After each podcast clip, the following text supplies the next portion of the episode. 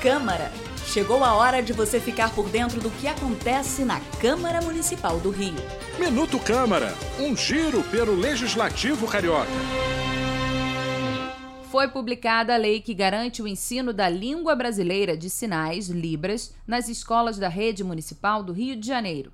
Após ser parcialmente vetada pelo prefeito, a Câmara aprovou o projeto, determinando que a partir de agora todas as escolas da rede municipal devem ter profissionais habilitados em Libras. E a formação do professor, do instrutor e do tradutor e intérprete de Libras deve seguir as determinações da lei federal que trata do tema.